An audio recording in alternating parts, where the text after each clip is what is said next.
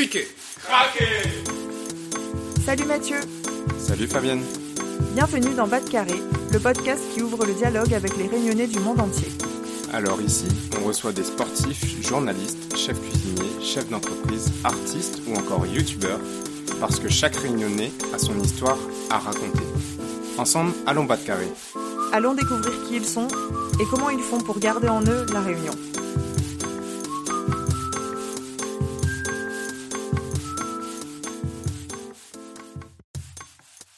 Salut Mathieu Salut Fabienne, comment ça va? Eh ben ça va super, puisqu'aujourd'hui c'est toi qui ouvres notre première série d'interviews sur l'identité réunionnaise. Eh oui. Mais avant toute chose, on tient à remercier vraiment du fond du cœur toutes les personnes qui ont écouté notre épisode d'intro la semaine dernière. Oui, merci, merci beaucoup. On a eu énormément de retours et ça fait chaud au cœur de, de lire tous vos messages. Ouais, merci beaucoup également pour vos suggestions d'amélioration. On va travailler dessus. Et pour aujourd'hui, Mathieu, est-ce que tu peux nous en dire euh, plus sur notre première invité Avec grand plaisir. Aujourd'hui, on accueille Laurent Chardard. Laurent est un athlète de handisport, champion de France et vice-champion du monde de natation, et il est originaire de l'étang salé. C'est en 2016, alors qu'il est en vacances sur l'île entre deux années d'études, qu'il est victime d'une attaque de requin. Laurent perd alors son bras droit et sa jambe droite. Depuis, il s'est reconstruit et s'est découvert une passion et un don pour la natation, au point de tout plaquer pour se dédier à 100%. Et c'est donc une réussite puisque Laurent fait aujourd'hui partie de l'équipe de France de natation handisport et participera aux Jeux paralympiques de Tokyo l'année prochaine, où on espère qu'il nous ramènera une belle médaille. Vous verrez que Laurent est une force tranquille qui vit sa vie de sportif à fond sans trop se poser de questions. Ensemble, dans cet épisode, on va découvrir comment il a grandi à La Réunion en tant que Zoréole, l'importance qu'a l'eau et la mer pour lui, on va en apprendre plus sur son accident et comment il s'est reconstruit pour devenir aujourd'hui un grand champion. Waouh, génial. J'ai tellement hâte de vous entendre. Sans plus attendre, on laisse place à l'interview. Bonne écoute de toutes. Bonne écoute. Salut Laurent, bienvenue dans Bas de Carré. Salut Mathieu. Je suis super heureux de t'accueillir sur ce podcast parce que c'est pas tous les jours qu'on accueille euh, un vice-champion du monde de natation et, euh, et donc euh, trop content de t'avoir. Oui, bah, très content aussi de que tu aies fait appel à moi parce qu'on se connaît un peu depuis qu'on est jeune. Hein. Et bah, du coup, je vais me présenter vite fait. Bah, moi, je m'appelle Laurent Chardard, je suis originaire de La Réunion. J'ai vécu là-bas, je suis né là-bas et tout. Et pour mes études, j'ai dû m'expatrier, entre guillemets évidemment, m'expatrier en France. Et, euh, et du coup, je suis quand même bien très attaché à mon île et tout. Et euh, par la suite, à mon avis, je pense que je vais rentrer euh, une fois que tout, euh, tout le sport, tout ça sera terminé. J'ai quand même envie de rentrer à la maison, quoi, comme, comme un peu tout le monde. Hein.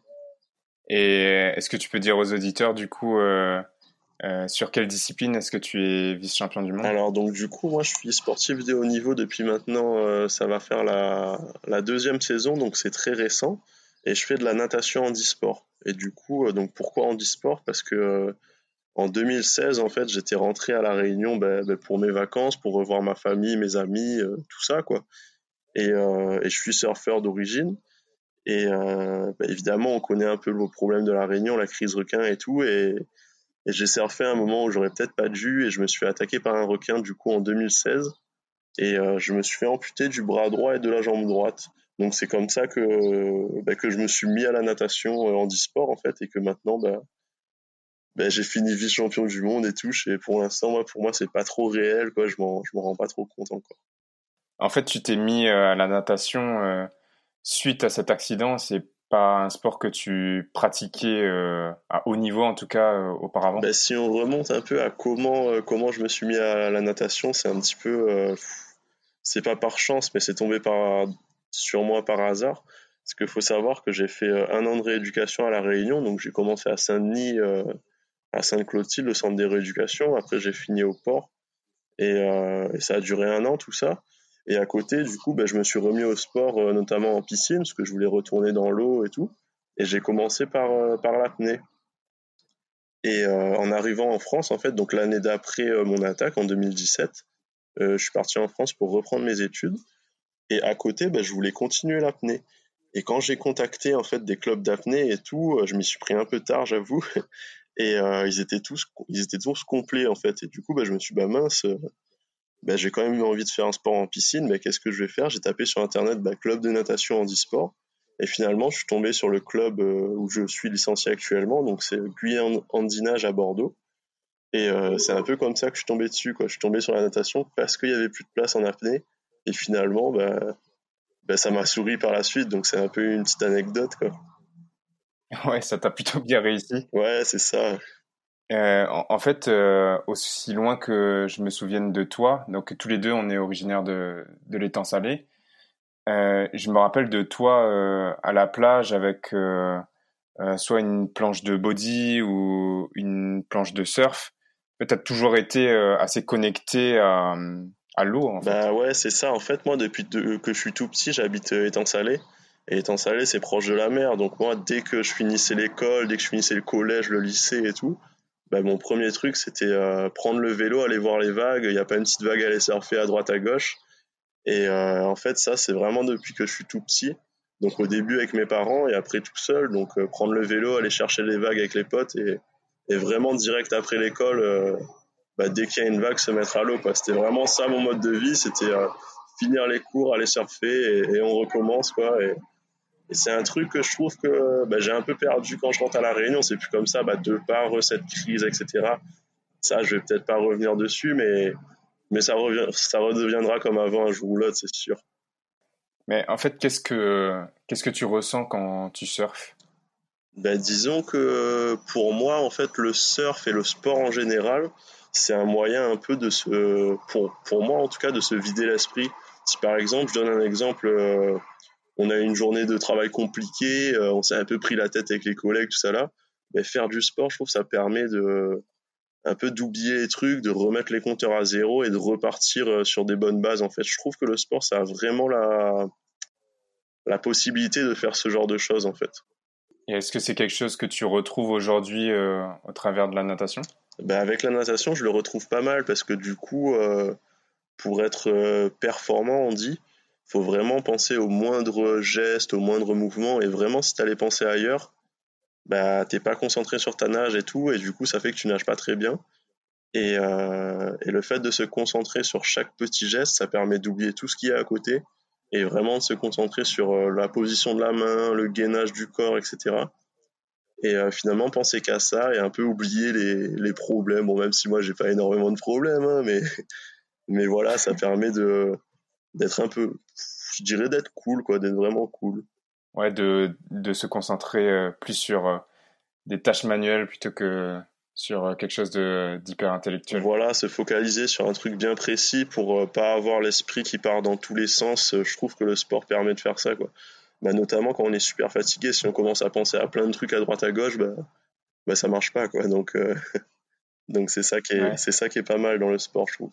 Et tous les, et tous les sports sont comme ça, donc pour moi, en fait, si, j'en reviens à mon accident, en fait, ce qui m'a aidé à m'en sortir de mon accident, c'est vraiment ce, ben, sport, c'est de vite avoir repris le sport et, du coup, un peu, oublier l'accident et voir euh, tout ce que je pouvais faire à côté. Et finalement, pour moi, j'ai pas grand chose qui a changé. Et c'est ça qui, fait que maintenant, j'en suis où je suis, quoi. On reviendra sur euh, ton accident un petit peu plus tard dans, l'interview. Euh, moi aussi, comme je viens de l'étang salé, j'ai été beaucoup en contact avec euh, la mer, mais j'ai jamais eu ce, ce lien avec euh, ce sport qui est le surf. Tu vois, j'allais à, à, la plage, et je profitais euh, pour jouer au foot ou pour jouer au volet. bien sûr, j'allais me baigner, mais j'ai jamais été tu vois, vraiment orienté dans l'eau ou tu vois, j'ai pas fait de de plonger ou ce genre mm. de choses Après, c'est ça, tout dépend du sport qu'on choisit. Ce que je m'en souviens, on allait souvent jouer au volet sur la plage et tout, mais c'est aussi un, voilà, c'est la proximité avec la mer, euh, etc. Après, tout dépend vraiment si on surfe ou pas. C'est vrai que le, surf, c'est tout le temps dans l'eau, mais, mais tu peux aussi être sur la plage, etc. Est-ce que tu dirais que euh, c'est quelque chose qui a été euh, lié à ta famille? Euh, ben, c'est vrai que j'ai ben, c'est vrai que oui c'est c'est lié à ma famille parce que j'ai commencé euh, notamment le bodyboard avec mon père. Et après c'est venu avec les potes euh, aller avec les avec les amis dans l'eau et tout. Mais c'est vrai que c'est venu euh, venu de la famille avant tout parce que du coup en fait c'est quand j'étais petit on allait souvent à la plage se baigner dans le bassin pirogue à étang salé voir les poissons. Bah, j'ai vraiment depuis que je suis tout petit été très connecté à cette mer que bah, que j'aime et qu'il faut protéger. Hein. C'est un peu les clichés qu'on dit comme ça, mais, mais c'est vrai que là, les endroits qu'on aime, il faut les protéger, il faut les nettoyer, etc. Et, euh, et oui, ça vient beaucoup de mes parents. Ouais. Est-ce que tu peux du coup nous décrire un peu dans quel type de famille est-ce que tu as grandi? Bah, Du coup, moi, si je prends ma famille, ma mère est née en métropole. Elle est arrivée assez jeune à La Réunion. Ça fait maintenant. elle est arrivée, disons, au lycée à La Réunion et depuis, elle l'a jamais quitté en fait. Et mon père, il est venu pour euh, bah, travailler quand il était jeune à La Réunion. Donc pareil, mes deux parents sont nés en France. Et euh, ils sont venus travailler à La Réunion. Donc on peut dire à peu près que je suis, je suis auréole, en fait, comme on dit là-bas. Hein. et, euh, et, en fait, bah, ils sont restés là-bas. Et, maintenant, j'ai ma mère bah, qui continue à, à être là-bas. Et, et voilà. Quoi. Est-ce que tu toi, ouais, en tant que, que Zoréole, tu voyais des différences avec euh, tes, camarades de classe euh, euh, en primaire, collège ou au lycée?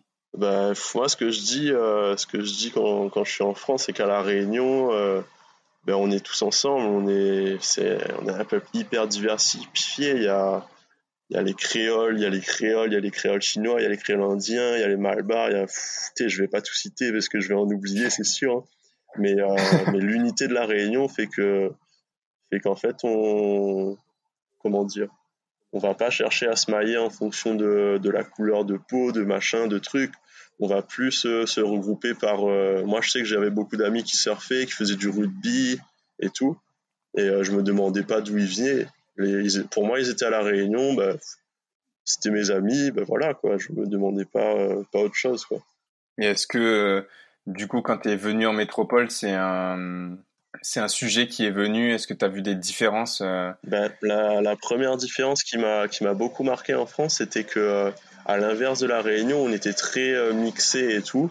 Je trouvais que en, métropole, chacun était plus dans son coin en fait.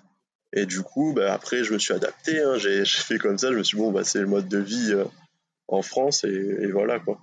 Alors qu'à La Réunion, nous, on est très rassemblés, tout le monde est ensemble et tout. Alors que c'est vrai qu'en France, euh, c'est plus séparé, quand on voit vraiment cette fracture un peu que chacun, chacun chez soi, quoi, un peu. Chacun a son quartier. Ouais, c'est un peu ça, c'est un peu ça. Et d'autant plus, euh, moi, moi, je fais, bah, depuis que je suis handicapé, je fais, euh, je fais comment? Je dis, je dis une remarque, c'est que moi, quand on me croisait à La Réunion, quand j'étais en centre de rééduc, même maintenant, quand je rentre, et euh, les gars qui me connaissent pas, c'est euh, bah, ils viennent m'adresser la parole, ils me demandent "Eh qu'est-ce qui t'est arrivé? C'est quoi ton histoire euh Enfin, ils demandent assez facilement en fait. Et moi, moi j'aime bien discuter avec les gens comme ça pour. Et en fait, je trouve que ça casse un peu la barrière du handicap, ça permet de discuter de ça.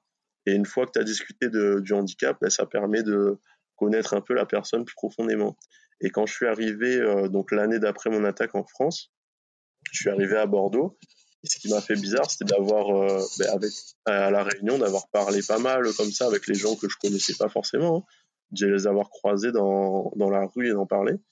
Et en fait, en, en, France, à Bordeaux, je suis arrivé dans le tram et il y avait tout le monde qui me regardait d'un petit coin d'œil, quoi, mais qui osait pas venir me dire ah, mais qu'est-ce qui t'est arrivé? Pourquoi t'as une jambe Pourquoi t'as une prothèse de bras, de jambe, machin? Et finalement, ça, ça, ça m'a fait vraiment bizarre au début Maintenant, évidemment, je me suis habitué hein, et, en fait, chaque personne fait comme il veut. Hein. Et, mais c'est vrai, quand je, suis quand je suis réarrivé en métropole après mon accident, c'est ça qui m'a le plus marqué. Moi, moi, ça, ça m'étonne que tu me dises ça parce que j'aurais vu l'inverse, tu vois. Je me disais euh, peut-être qu'à La Réunion, comme euh, on sait qu'il y a eu euh, des personnes qui ont été victimes d'attaques des requins, quand on voit une personne comme toi qui a perdu un membre ou deux membres, euh, tu vois, peut-être qu'on va moins oser lui parler parce qu'on va avoir. Ben, justement, tout l'inverse. Les gars qui me croisaient à, l'étang salé, quand j'allais me baigner, j'allais faire un peu n'importe quoi. En fait, les gars me disaient souvent eh, mais c'est quoi ça? Qui t'est arrivé? C'est requin, ça? Et je disais Ouais, et après, du coup, ça déclenchait une discussion que t'apprenais pas à connaître la personne parce que c'était quelqu'un que tu connaissais pas forcément, mais ça. Je trouve que ça a amené une discussion qui faisait que bah oui, je suis comme ça, mais finalement, je fais quand même pas mal de choses à côté. Et je trouve que ça a cassé la barrière du handicap. Et, justement, ben, les gens, c'est vrai qu'il y a ce truc de requin, mais les gens osaient quand même demander. Et, et moi, je trouvais ça cool. Et quand ils discutaient avec toi, ils étaient, euh, ils avaient des a priori, ils avaient des, des questions. Qu'est-ce que mm. qu'est-ce qu'ils voulaient savoir? Non, bah, c'était un peu bah, qu'est-ce qui m'était arrivé, euh, c'était quelle euh, quelle attaque ou ça et tout. Après, c'est vrai que c'était un peu rapide hein, parce que souvent c'était dans la rue entre deux paroles, etc. Mais mais du coup, c'était un peu bah, savoir quand est-ce que je m'étais fait attaquer. Euh. Enfin, d'abord, c'était quoi, pourquoi j'avais, pourquoi j'étais comme ça, quoi. Et et, et du coup, après, dans la discussion, j'allais dire que je nage, j'allais nager dans le lagon. Après, les gars me disaient, ah ouais, tu nages. Enfin, c'était des petites discussions assez anecdotiques comme ça que, que moi j'aimais bien, quoi. Je trouve que ça montrait un peu le, que la Réunion, on est, on est très rapprochés et, et ça nous dérange pas d'aller, d'aller vers les gens, en fait la différence, en tout cas, euh, on en a l'habitude, peut-être. Mm. Et du coup, euh, même si c'est pas une différence euh, de religion ou de couleur de peau ou autre, peut-être que comme on est habitué à, cette différence, bah, on ose plus en parler, je trouve justement. Mais moi, je le vois beaucoup maintenant que je suis, handicapé, que qu'on ose vraiment en parler. Et, moi, c'est pour ça qu'en France, j'essaye d'aller dans, dans des écoles et tout pour faire des pas des démonstrations, mais pour euh, discuter avec les élèves, discuter avec les gars, montrer que finalement, derrière le handicap, il y a une personne et qu'on n'est pas obligé de que regarder le handicap, que finalement, malgré qu'on soit handicapé, on peut faire pas mal de trucs et c'est intéressant de regarder au-delà de ça aussi. On, va revenir là-dessus euh, juste après. Moi, je voulais euh, creuser un petit peu aussi. donc, est-ce que tu as, tu as de la famille en métropole? Oui, du coup, j'ai aussi pas mal de famille parce que du côté de mon père, on est j'ai de nombreux euh, oncles et tantes. Et euh, du coup, on est quand même beaucoup un peu répartis dans toute la, dans toute la France. Comment est-ce que euh, bah, cette famille métropolitaine, elle percevait tes parents qui étaient partis au final à La Réunion, sur une île lointaine, avec pas forcément tu vois, une famille qui t'attend sur place ou un, bah, tu vois, comment est-ce que c'était perçu bah, Ils avaient souvent envie de venir nous voir, hein, c'est sûr, hein, parce que la Réunion, c'est pour moi, c'est quand même une île paradisiaque. Quoi. On, a la... on a la mer, la montagne, le volcan, on a des paysages vraiment, euh, vraiment beaux. Quoi. Après, euh, quand on a grandi à la Réunion, on se rend pas, on se rend pas vraiment compte que les paysages ils sont magnifiques. Mais euh, quand j'en discute avec les gens, ils me disent mais attends, mais ça c'est incroyable et tout. Et ça m'a fait un peu prendre conscience que finalement la Réunion c'est quand même très très beau et euh, oui, donc euh, la, la, famille, elle avait beaucoup envie de venir. Il y en a qui pouvaient pas forcément en termes financiers et tout, mais, mais ils avaient envie de venir nous voir euh, sur l'île, quoi. Mais après, c'est une chose de venir rendre visite pour des vacances, mais c'est différent aussi de, de venir s'installer. je pense à tes parents qui peut-être ne connaissaient personne au moment où ils sont venus à La Réunion. Mm. Moi, je me dis, c'est assez aussi courageux ou c'est je sais pas ce que tu en penses, toi. Ben, c'est vrai que j'en ai pas beaucoup discuté ça avec mes parents. C'est vrai que si je prends l'exemple de ma mère, elle est arrivée avec toute sa famille à La Réunion. Et, euh, et du coup, euh, parce qu'en fait, ils ont vécu en, en, Guadeloupe avant.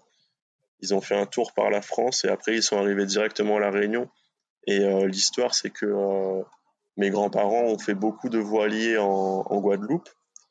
Et ils, ont, ils sont venus à La Réunion pour continuer à en faire, etc. Et, euh, et du coup, c'est pour ça qu'ils ont choisi pas, qu'ils ont choisi la Réunion. Et finalement, ma mère, elle a choisi de rester là-bas parce que finalement, elle a, elle a grandi à la Réunion et tout. Et du coup, c'est, elle n'est pas vraiment venue travailler là-bas, quoi. Elle a grandi, elle a fait la fac là-bas, elle a, et elle a commencé à travailler là-bas, quoi. Mais c'est vrai que j'en ai pas beaucoup parlé, ça, avec ma famille, mais ce serait un sujet de discussion. Et là, tu montres à nouveau que au final c'est dans, dans, tes gènes euh, ce lien, ce côté avec la mer, parce que si tes grands-parents déjà euh, euh, faisaient de la voile, toi tu as fait du surf, du bodyboard, maintenant de la natation. Finalement ça se donne dans les gènes, oui c'est vrai. Après, après étonnamment c'est plus mon père qui m'a mis au bodyboard et tout que, que ma mère, donc après voilà ça dépend des passions de chacun aussi. Hein. Moi c'est vrai que j'ai. Peut-être que Peut-être que la voile, euh, ce sera plutôt pour ta retraite. ouais, c'est vrai que le vent, là, moi, quand il y a du vent, j'essaie de me cacher un peu, j'aime pas trop ça. non, je rigole, mais, euh, mais oui, peut-être. Après, c'est vrai que la voile, enfin, c'est quand même un sport incroyable, hein, je trouve. Euh, on va revenir sur ton parcours. tu décides de partir en métropole juste après le bac, c'est ça? Voilà, c'est ça, oui. Pour quelle raison est-ce que tu es parti? Alors, disons pas la première raison, mais une des raisons qui a fait que, que j'ai dû partir, c'était déjà qu'il n'y avait pas, il y avait pas les études que je voulais faire sur place. Moi, je voulais, je voulais travailler dans, dans l'ingénierie. Donc, j'ai fait un IUT génie industriel et euh, il n'y avait pas ce que je voulais faire à la Réunion. Mais la raison principale qui m'a fait partir de la Réunion, c'était quand moi j'ai eu mon bac en 2012. Et en 2012, c'était vraiment le début de, bah, de cette crise requin, en fait, où on est toujours dedans. Hein. Et ce qui m'a ce qui m'a décidé à partir, c'était vraiment ça, le fait de plus pouvoir surfer à la Réunion. Et euh, en fait, ce que j'ai fait, c'est que j'ai regardé tous les tous les IUT, donc un IUT Institut universitaire technique, euh, tous les IUT qui étaient sur la côte euh, métropolitaine. Et euh, je regardais des vidéos sur, euh, par exemple, Osgore, il y avait les vagues étaient comment, Anglette, les vagues étaient comment. Et par chance, j'ai trouvé un IUT à Anglette avec, bah, pareil, toujours moyen de surfer et tout. Et, et oui, donc je me suis dit, ah bah finalement, à Anglette, il y a des vagues presque aussi bien que la Réunion. Donc bah, pourquoi pas aller là-bas et surfer en toute sécurité. Quoi. Donc tu avais choisi euh, ton parcours aussi en, prenant en compte euh, cette passion du surf bah, si, si on suit un peu mon parcours, en fait, je vais, je vais le dire, j'ai fait deux ans en Anglette, en IUT, et après j'ai fait deux ans en Bretagne parce que je suis rentré en école d'ingénieur à Brest. Et si on regarde mon, mon parcours, c'est toujours sur la côte ouest de la France. Donc évidemment, c'est bah, ça a été pour le surf. Est-ce que tu peux revenir sur euh, tes premiers temps, euh, du coup, en métropole? Euh, qu'est-ce que ça t'a fait de, de partir et de partir aussi jeune au final? Bah, Du coup, euh, bah, de partir aussi jeune, ça a été, ça a été vraiment une. Euh, bah, c'est génial parce que du coup, tu, tu, sors de chez papa-maman, tu as, ton appartement, bah, c'est la vie étudiante, quoi. Donc, tu vis tout seul, tu apprends, bah, apprends à vivre, quoi. Et, et, du coup, c'est vrai que moi, je suis arrivé dans une ville où je connaissais personne, mais vraiment personne, personne, personne. J'avais aucun contact sur place. Et du coup, moi, dans un premier temps, ben, j'ai essayé de faire connaissance avec euh, les gars de ma classe, savoir un peu ce qu'ils faisaient, s'il y en avait qui surfaient et tout. Et, euh, et on, on s'est vite lié d'amitié avec des, des, gars de la classe. Et finalement, en fait, mes, mes potes en métropole, maintenant, c'est des gars que j'ai rencontrés dans mon IUT, quoi, qui sont à Bordeaux maintenant. Et, et on a gardé le lien quoi que je vois euh, toutes les semaines et, et c'est ça qui est ça qui est cool quoi. Moi, j'en parle souvent aussi de, de mon départ euh, en métropole euh, pour mon école de commerce. Et je dis souvent l'anecdote du fait que ce départ, il a été hyper dur de laisser mes parents et, toute ma famille, en fait, à La Réunion. Et à chaque fois que je, que je rentrais euh, pour les vacances et que je devais repartir après en métropole, à chaque fois c'était c'était dur. Est-ce que toi tu as vécu quelque chose comme ça ou, ou, pas du tout? Euh, ben si, c'est sûr qu'à chaque fois que, en fait, quand je rentrais à la Réunion, ben du coup tu reprends un peu toutes tes habitudes et tout. Et euh, c'est vrai que en, en rentrant des vacances de la Réunion en France, ben tout de suite tu sens tu te sens un peu seul parce que euh, bah, tu arrives en France, euh, t'as plus ta famille, t'as plus toutes tes amis, et, tous tes amis et tout. Et du coup, euh, bah, ça fait bizarre. Les premières semaines, faut se réhabituer. Le climat aussi est différent. Le climat est, compliqué. Hein, le climat en France, hein. on n'en parle pas beaucoup, mais euh, mais il y a l'hiver et tout, donc c'est sûr que ça joue un peu sur le moral. Mais après, passer ça, c'est c'est bien aussi d'être en France, quoi. Ça nous fait voir pas mal de trucs. Et comment est-ce que tu gardes du coup un contact avec euh, la Réunion quand, quand tu faisais tes études? Ben, du coup, euh, nous, à chaque fois, en fait, on a un groupe de potes à La Réunion, donc à étant salé, et on a une petite conversation sur Facebook, on se raconte euh, quelques conneries, des petits trucs à droite à gauche, on organise nos vacances, et, et ça permet de garder ce contact à La Réunion, parce qu'en fait, on, on rentre un peu à chaque fois tous ensemble à La Réunion, et on se retrouve tous, et du coup, c'est toujours, c'est toujours intéressant de, de rentrer, quoi pour tous se retrouver euh, chez nous. Euh, ça fait toujours plaisir. Et donc, euh, tu l'as expliqué rapidement tout à l'heure, c'est durant un de ces retours en, en, vacances, en fait, que, que tu as eu cette attaque et cet accident. Est-ce que tu peux nous expliquer où est-ce que ça s'est passé alors, bah, nous en parler un peu. Du coup, moi, c'était il y a maintenant, euh, bah, ça, va, ça, va, bientôt faire 4 ans, mais le temps passe vite. mais euh, donc oui, ben, donc euh, je suis rentré en, juillet-août 2016 en fait, bah, comme tout, comme tous les ans, j'essaie de rentrer une à deux fois par an en fait à la Réunion. Et du coup, euh, j'avais entendu parler qu'il y avait eu des filets qui étaient mis en place à Boucan. Du coup, je me suis dit, ah, bah, c'est bien, maintenant on peut se remettre au surf et tout. Et c'est vrai que ces vacances, je m'étais, euh, je m'étais pas mal remis au surf en, en prenant des risques, évidemment. Enfin, en prenant des risques. J'ai resurfé sur mon spot habituel, le brisant étant salé et tout, alors que c'était pas protégé. Mais euh, disons que la passion du surf a pris le dessus. Et en fait, euh, ben, le jour de mon attaque, le matin même, j'avais surfé au, au brisant étant salé et les vagues étaient vraiment euh, vraiment bonnes quoi. Du coup, euh, l'après-midi, je me suis dit non, je vais pas remonter à étant salé, c'est trop dangereux. Je me suis dit bon bah je vais aller en lieu sécurisé à Boucan à Boucan. Et finalement, en fait, les vagues étaient trop grosses. Du coup, le le fameux filet anti-requin était submergé par les vagues. Et du coup, il, bah, y a un requin qui a dû passer dedans ou un truc comme ça. Et il m'a chopé euh, dans un, dans un premier temps, il m'a chopé le bras. Donc ça, c'était l'après-midi, ça devait être vers 16-17 heures, je pense. 17 heures, si je dis pas de conneries. Et du coup, euh, donc l'attaque, c'était, il m'a pris le bras dans un premier temps. Après, euh, ben moi, je suis remonté sur ma planche, j'ai fait, ouais, putain, il n'y a plus de bras et tout. J'ai dit aux autres surfeurs qu'il y avait un requin, les gars sont sortis de l'eau. Et dans un deuxième temps, euh, du coup, le requin est revenu, je pense que c'était le même, enfin, j'en ai aucune idée, en fait. Il est revenu pour la jambe.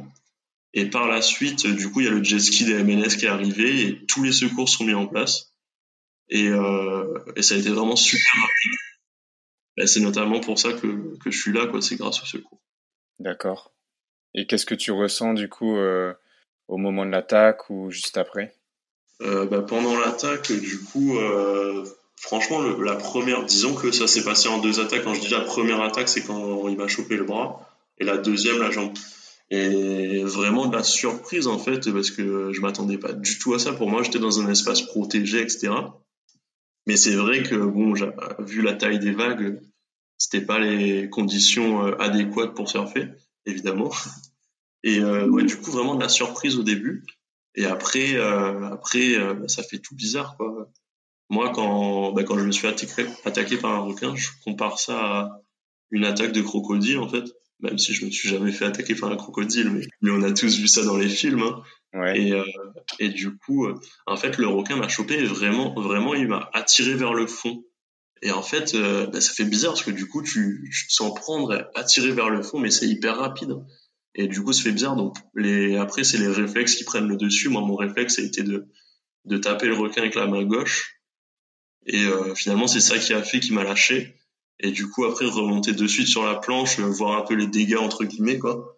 Ouais. Et euh, après j'étais bien content quand les, les secours sont arrivés quoi. Tu pouvais enfin te, te laisser aller et te, te confier en fait à des personnes qui pouvaient te sauver. Ouais, bah les, les gars ont vraiment géré tout quoi. Il y a, en fait les gars sont arrivés à deux sur le jet ski, donc les jet skis avec les petites tables derrière là. Donc il y en a un qui m'a sauté dessus pour euh, bah, pour m'attraper, pas que je coule. Il m'a mis sur la petite table. Après ils ont ils sont allés sur euh, ils ont bitché comme on appelle ça, c'est quand tu prends de la vitesse et tu finis sur le sable. Et euh, dès qu'ils m'ont sorti de l'eau, il y avait déjà, il y avait les pompiers, y a, je crois qu'il y a le SAMU qui est arrivé après. Et après le SAMU, je m'en souviens plus parce que je me suis endormi en fait. ouais, c'est normal. Comment ça s'est passé les, les jours qui suivent? Donc euh, tu te réveilles à l'hôpital, c'est ça? Ben, Du coup, c'est ça en fait, les jours qui suivent. Donc j'ai été euh, élitroyé à, à l'hôpital de Saint-Denis. Et du coup, euh, ben, je me réveille en réanimation. Et en fait, en réanimation, tu es tellement chargé de médicaments que franchement, tu, tu te rends pas trop compte direct des choses. Je savais que j'avais un bras, une jambe en moins, mais, mais t'as pas la, lucidité de penser, ah, mais qu'est-ce qui se passe, pourquoi je suis là, etc. Ben, je, savais, tout ça, mais, mais disons que tu te poses pas encore les questions de, ah ben comment je vais faire pour, euh, je sais pas, pour euh, faire du vélo, faire du surf, faire, faire n'importe quoi. Et du coup, euh, ouais, au début, ben, juste voir l'état et tout, tous les, tous les fils branchés à toi, tu fais, ouais, c'est quoi tout ça? Et, et moi, ce qui a été hyper, ce qui m'a beaucoup aidé, c'est vraiment la famille qui, venait tous les jours, les amis, pareil, ils venaient tous les jours me voir. Ça faisait vraiment une compagnie et de voir que qu'il y avait du monde derrière moi. Et il y a même des gens qui sont venus me voir à l'hôpital que je connaissais même pas, qui disaient, ben, on est derrière toi, on est, on est là pour toi et tout. Et ça, c'était vraiment hyper émouvant, quoi. Ouais, ça t'aidait à affronter euh, cette épreuve. Moi, je me rappelle euh, qu'au moment de l'attaque, euh, donc je connais très bien ta sœur, ta sœur qui qui l'avait communiqué sur les réseaux sociaux, je crois, et qui était rentrée le plus vite possible, qui cherchait un, un logement rapidement sur Paris avant de de prendre l'avion. Donc, ça se voyait que enfin, tous tes proches ou tous tes amis, tout le monde était euh, autour de toi pour euh, pour t'accompagner. Ouais, il y a, bah, y a même des amis qui sont, bah, il y a, y a ma famille qui est rentrée de, qui était en France, qui est rentrée de France à la Réunion pour venir me voir. J'ai aussi des amis qui ont fait ça et ça, ça a été vraiment un gros, un gros soutien. Ouais. Euh, bah, pas mal psychologique hein, et du coup, ça se permet d'avoir pas mal de monde autour de soi, de parler de qu'est-ce qui s'est passé, euh, d'échanger pas mal en fait et vraiment quand bah, quand tu te sens soutenu, c'est les choses sont différentes. Hein.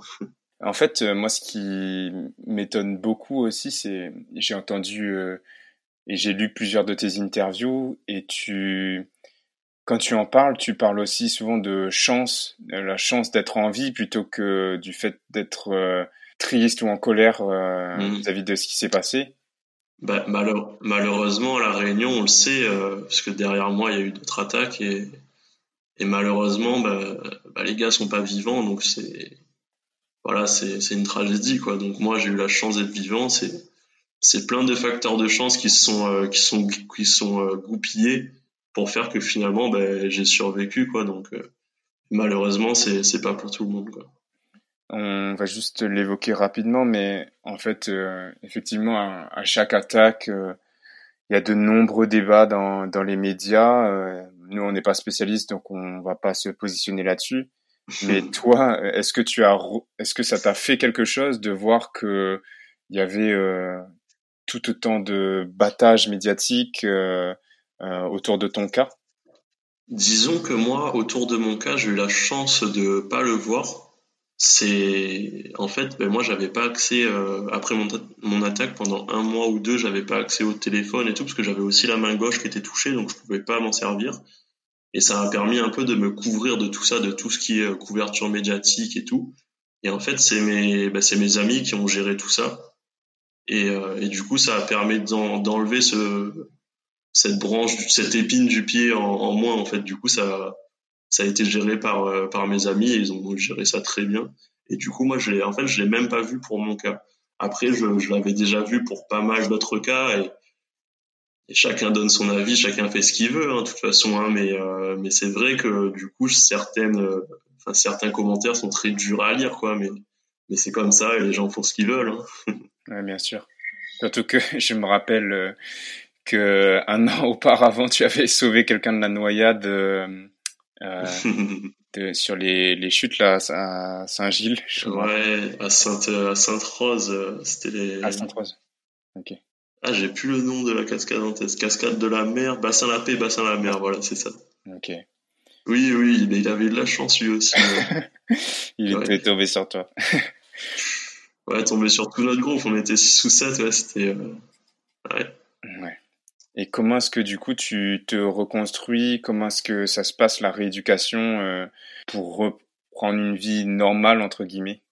Du coup, bah, la rééducation, c'est tout ce qui va parler donc de kiné, euh, d'ergothérapie. Souvent, souvent les gens savent pas trop ce que c'est l'ergothérapie. En fait, moi, euh, la kiné, c'est ce qu'on dit rééducation fonctionnelle. Donc, c'est pour réapprendre à marcher, à te déplacer, etc. Et l'ergothérapie, c'est la rééducation euh, pour la vie courante. Donc, réapprendre à faire la cuisine. Pour moi, ça a été réapprendre à écrire de la main gauche aussi, parce que bah, j'étais droitier en fait. Hein. Et euh, bah, maintenant, je suis, je suis complètement gaucher parce que j'ai perdu le bras droit. Et euh, donc il y a eu ça, il y a eu ça pendant un an. Donc euh, l'ergothérapie, ça a été pas mal de. En fait, je réécrivais le journal de la main gauche. Au début, ça voulait pas dire grand chose, j'arrivais même pas à me relire. Et au fur et à mesure, ça, ça venait. Et ensuite, ça a été mettre des prothèses, faire pas mal de tests, voir comment je marche, etc. Ça, ça a été tout ça, quoi. Pourquoi est-ce que tu es retourné à Bordeaux au bout d'un an? Pourquoi est-ce que tu n'es pas resté à La Réunion? Alors du coup, au bout d'un an, je suis retourné à Bordeaux pour faire mes études, parce qu'il faut savoir que j'étais en quatrième année d'école d'ingénieur, il me restait euh, un an à faire. Et euh, donc en école d'ingénieur, j'étais en Bretagne, mais on m'avait conseillé des, des prothésistes à Bordeaux, un médecin aussi à Bordeaux qui était assez calé sur les prothèses et tout. Et c'est pour ça que je voulais euh, plus rentrer à Bordeaux qu'en Bretagne. Et, euh, en fait, j'ai repris un, un, master à la fac. Donc c'est pour ça que, que, je suis reparti de la Réunion. Et aussi pour euh, pour pour réessayer le surf et tout, parce que j'avais évidemment j'avais toujours cette idée derrière la tête de de comment refaire du bodyboard, etc. Quoi. Et est-ce que c'est possible du coup de, de surfer ou de faire du bodyboard euh, quand on a perdu une Bah écoute, euh, ouais, c'est possible. Bon, j'avoue que la première session, ça a été vraiment euh, très compliqué parce que je me suis mis la barre un peu haute. Je suis rentré quand il y avait des grosses vagues et tout, et j'ai même pas réussi à. On dit en surf, on dit passer la barre, donc c'est juste passer les vagues. Et euh, c'est vrai que là, ça m'a mis un gros coup au moral. Et après, euh, après, je m'en suis remis. Je me suis dit, bon, on va recommencer dans des petites conditions débutants, et tout comme ça. Et là, ça a été mieux. Et, et maintenant, Maintenant, dès qu'il y a une vague, un peu peu importe la taille, tant que ça déroule, ça, ça me va bien. Quoi. Mais euh, parce que, alors moi j'ai fait du surf une seule fois dans ma vie, mais j'ai trouvé ça hyper dur de juste se mettre debout euh, sur la mm. planche, tu vois, j'ai pas réussi. Euh, et là, tu as dû bah, tout retravailler, toutes tes sensations d'équilibre. Euh, ouais, c'est ça, c'est les sensations et c'est aussi donc moi, je enfin, je fais du bodyboard avec euh, deux prothèses, donc une pour le bras, une pour la jambe. Et ça a été euh, ben, ben déjà reconnaître sa situation dans l'espace, savoir où est-ce qu'elle est ta prothèse, euh, etc. Ça, ça, ça, a mis pas mal de temps. Mais maintenant, je sais exactement où la mettre, etc. Parce qu'en fait, pour le bras, j'ai une prothèse qui vient attraper sur le côté bah, ma planche de bodyboard. Et euh, maintenant, je la mets tous les jours. Je mets même plus de ce qu'on dit bras esthétique. Un bras esthétique, c'est un bras tout simple en plastique qui ressemble à un bras normal. Celui-là, je le mets même plus. Et en fait, je, mets ma prothèse de surf en fait tout le temps parce que c'est un espèce de de crochet et ça me permet euh, de donc dans un premier temps de tenir ma planche quand je fais du bodyboard. Mais maintenant, je l'utilise pour euh, porter un sac, pour quand j'écris Kalema, j'utilise pour un peu tout, tout dans ma vie quotidienne, quoi. Ça me, ça fait office de mon bras, en fait. C'est vrai qu'on ne se rend pas compte parce que bah, on a l'habitude d'avoir euh, ces deux mains normalement, mais toi tu dois penser bah, l'extrémité par exemple de ta prothèse où est-ce qu'elle est? Parce que tu la sens pas en fait, c'est pas quelque chose que tu peux percevoir. Mmh, c'est ça, c'est savoir euh, bah, dans l'espace en fonction du mouvement de mon bras amputé que je vais faire, où est-ce que ma prothèse elle va être? Et ça, que j'avoue que ça, ça vient avec l'expérience. Au début, je tapais dans, je voulais attraper mon bodyboard, je tapais n'importe où et finalement, je glissais sur la planche, ça faisait que j'arrivais pas à prendre la pack, etc. Mais ça, bon, c'est, c'est avec l'expérience, quoi. Au fur et à mesure, tu sais, tu sais où est-ce que tu vas la mettre. Et après, tu arrives à bien te repérer dans l'espace et ça, c'est important, quoi. Et c'est en, en ayant des difficultés à trouver un, un boulot, en fait, à cause de, de ton handicap, euh, juste après tes études que bah, tu te décides de te lancer à 100% dans, la natation ben en fait, oui, c'est ça. On en a parlé avant, l'interview. Donc, euh, comment je me suis lancé à 100% dans, bah, dans le sport la, dans ce sport qu'est la natation? En fait, euh, ben, je faisais déjà de la natation du coup depuis 2017 quand je suis retourné en France, mais je le faisais en loisir. Donc, j'avais fait déjà un championnat de France en 2018 où j'avais fini premier en, 50 mètres papillon. Donc déjà ça c'était extraordinaire. Moi je me rendais même pas compte. Je, là, je faisais ah bon ouais c'est c'est quand même incroyable. Mais euh, par la suite je m'étais pas mis à 100% dedans. Euh, j'étais en stage dans une entreprise d'ingénierie et euh, donc à la suite de mon diplôme donc de de master 2 finalement, j'ai commencé à chercher du travail et j'en trouvais pas forcément. J'avais quelques entretiens, mais souvent, ce qui revenait, c'était euh, ah, en fait, euh, ah, t'es handicapé, mais mais si t'as si un boulon à visser, est-ce que tu vas réussir à le visser euh, Si t'as, enfin, je donne des exemples un peu bêtes, mais mais les gens se demandaient souvent. Bah, est-ce que tu, est-ce que si tu as ce problème qui t'arrive en face, vu que tu es handicapé, est-ce que tu vas réussir à le faire? Et au bout d'un moment, j'ai fait bon, bah c'est bon, j'ai compris, je mets, je mets ma vie active, enfin ma vie professionnelle de côté, et ben j'essaye de me lancer à fond dans la piscine et je vois ce que ça donne quoi. Ben, ça donne de bons résultats en l'occurrence puisque tu es double champion de France. C'est ça, double champion de France et, euh, et surtout les les euh, championnats du monde qui m'ont ouvert une porte pour les pour les Jeux paralympiques. Et qu'est-ce que ça fait de se dire que tu vas aller aux Jeux de Tokyo? Donc c'est l'année prochaine, c'est en 2021. Mais du coup, oui, si bah là, ça a été reporté d'un an, normalement, ça devait être bah, là, fin août. Donc, euh, toute cette année, j'étais en pleine préparation. Euh, bah, c'était 100% euh, piscine, renforcement musculaire, etc. Donc euh, c'est vrai que je me suis jamais trop posé pour me dire ah ouais en fait les jeux les Jeux Olympiques c'est pas n'importe quoi. Moi c'est un peu mon, mon état d'esprit. Je préfère pas trop réfléchir aux choses. Ah ouais les JO c'est incroyable et tout. Je préfère bien m'entraîner, faire la compétition etc. Et une fois que c'est passé, se poser et se dire ah ouais quand même c'est c'est incroyable quoi.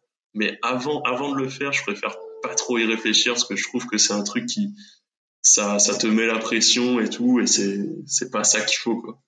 Donc c'est vrai que j'y ai pas trop réfléchi.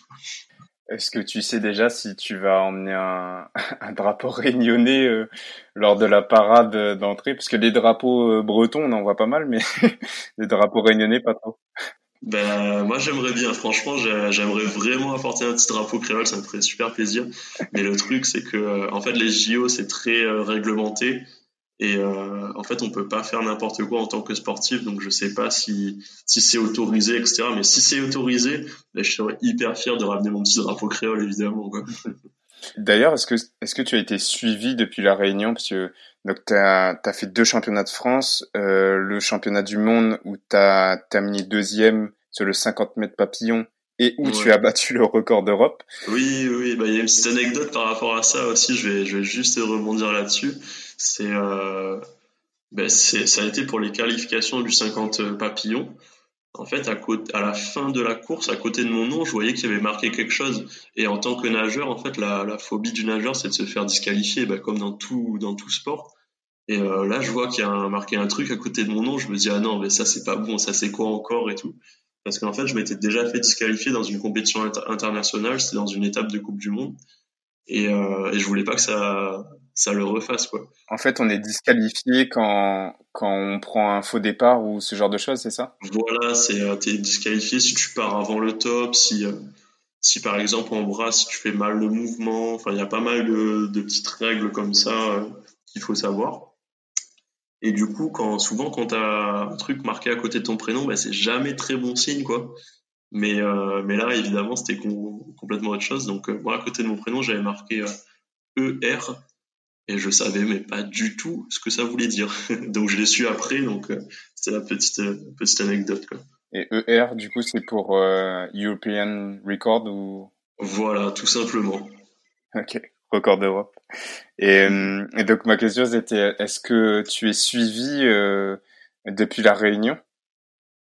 Ben, pendant ces championnats du monde, oui, j'ai j'ai essayé de partager un peu mes horaires de passage et tout ben, autant pour, euh, pour la France que la Réunion. Et euh, ben, j'ai eu pas mal de retours ben, de, mes amis, etc. Et, et, comme je disais, même de gens que je connais pas, donc ça, ça fait aussi hyper plaisir.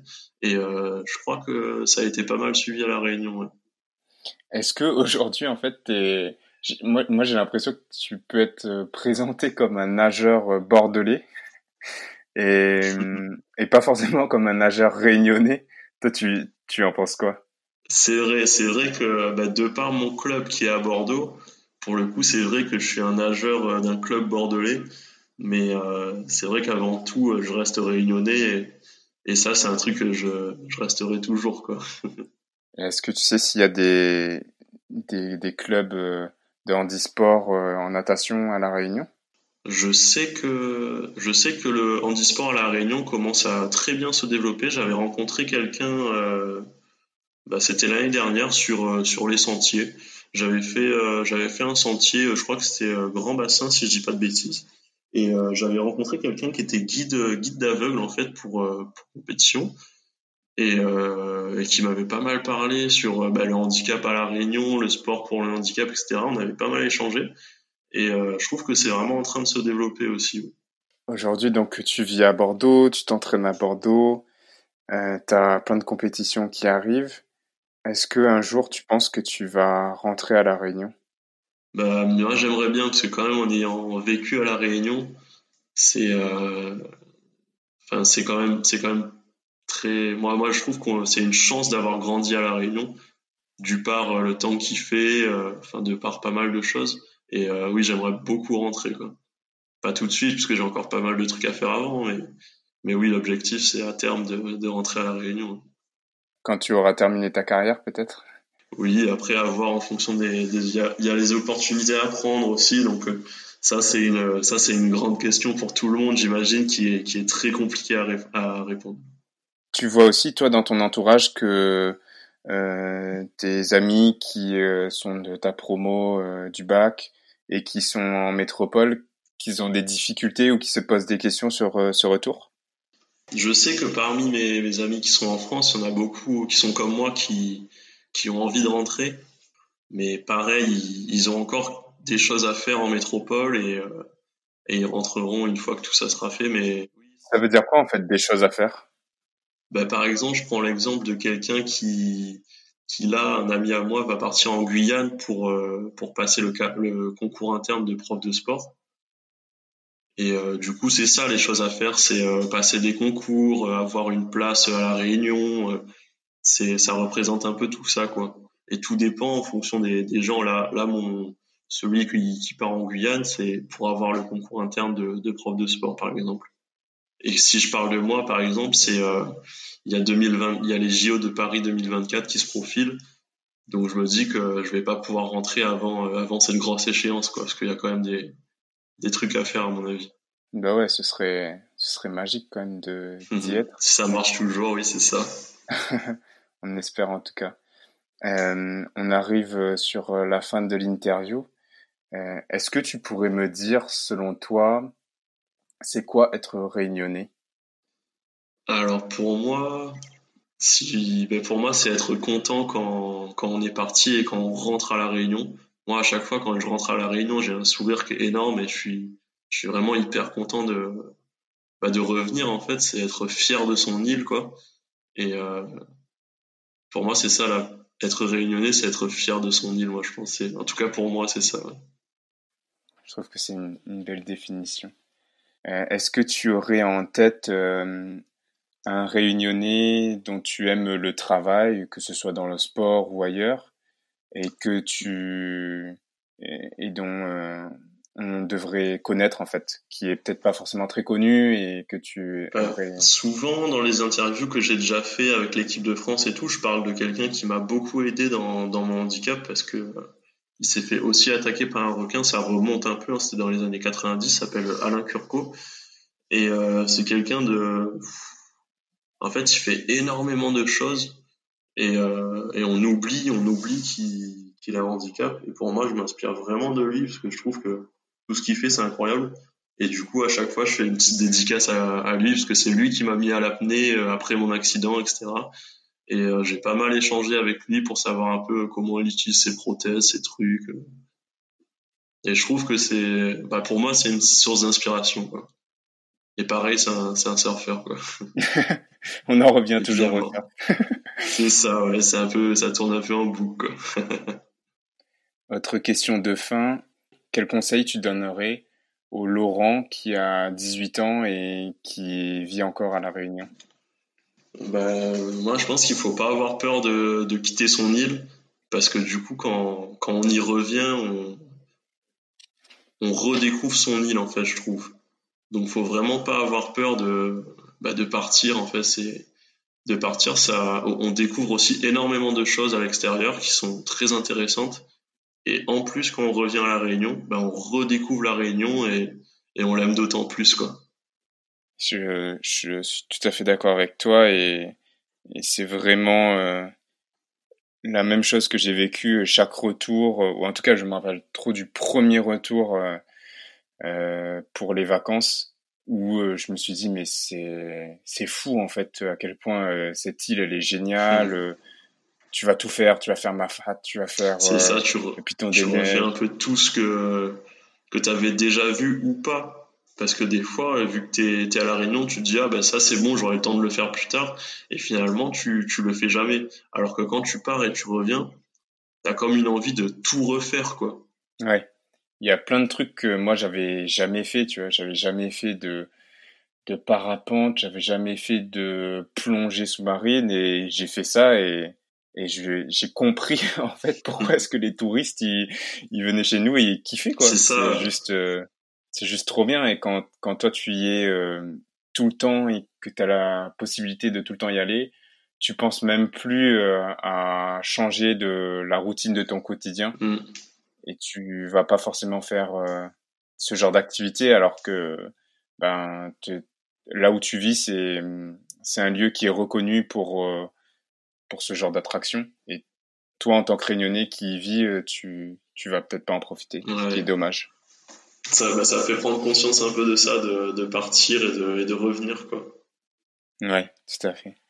Dernière question, est-ce qu'il y a une expression créole que tu aimes bien? Et que tu souhaiterais nous partager? Euh, Je réfléchis un peu. Hein. une petite expression créole. Euh... moi j'aime bien. En fait, je regarde pas mal de. Ah, c'est un peu marrant. Hein. Je regarde pas mal de parodies créoles, par exemple de Harry Potter, de Matrix et tout sur euh, sur YouTube. Et à chaque fois, ils sortent, euh, les gars sortent des expressions incroyables, je trouve. Des fois, ça veut rien dire, hein, mais, mais par exemple, je sais pas, quitte ta boîte ou n'importe quoi. Mais, mais moi, ça, les petites vidéos comme ça, ça me fait vraiment trop rire, quoi. Ouais, je, je vois bien où, euh, il parle de Harry Potter fleur. Euh... Harry Harry euh, Matrix Tomon, enfin c'est juste des petits trucs comme ça, je trouve ça, les gars qui trouvent ça, ils sont incroyables. Quoi. Tellement de créativité euh, dans ces vidéos. C'est un, peu, un peu bête, hein, mais je trouve que ça fait rire et, et c'est des fois c'est ce qu'on a besoin. Quoi. Ouais, c'est vrai. Un grand merci Laurent d'être euh, venu sur Pas de Carré.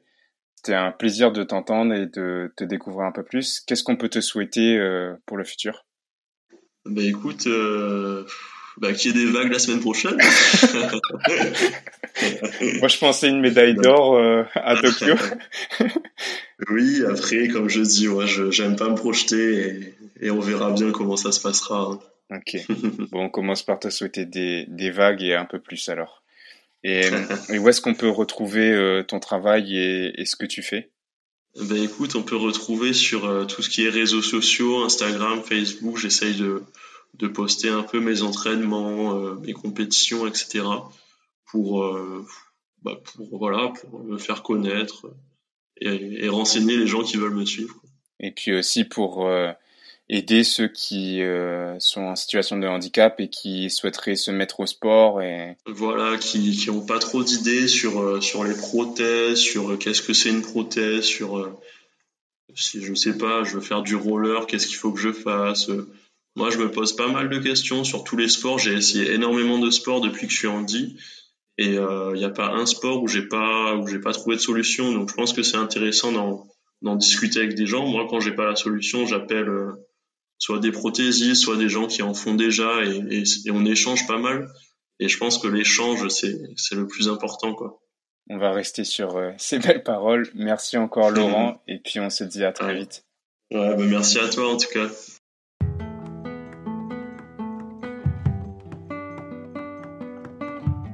On espère que cet épisode vous a plu. Pour nous aider à trouver des invités toujours plus extraordinaires, laissez-nous une note sur Apple Podcast, 5 étoiles de préférence. Et pour ne manquer aucun épisode, suivez-nous sur Instagram à batcarré, bat-du-bas K-A-R-E. Un grand merci pour votre écoute et on se retrouve dans deux semaines pour un prochain épisode. Allez, on retrouve?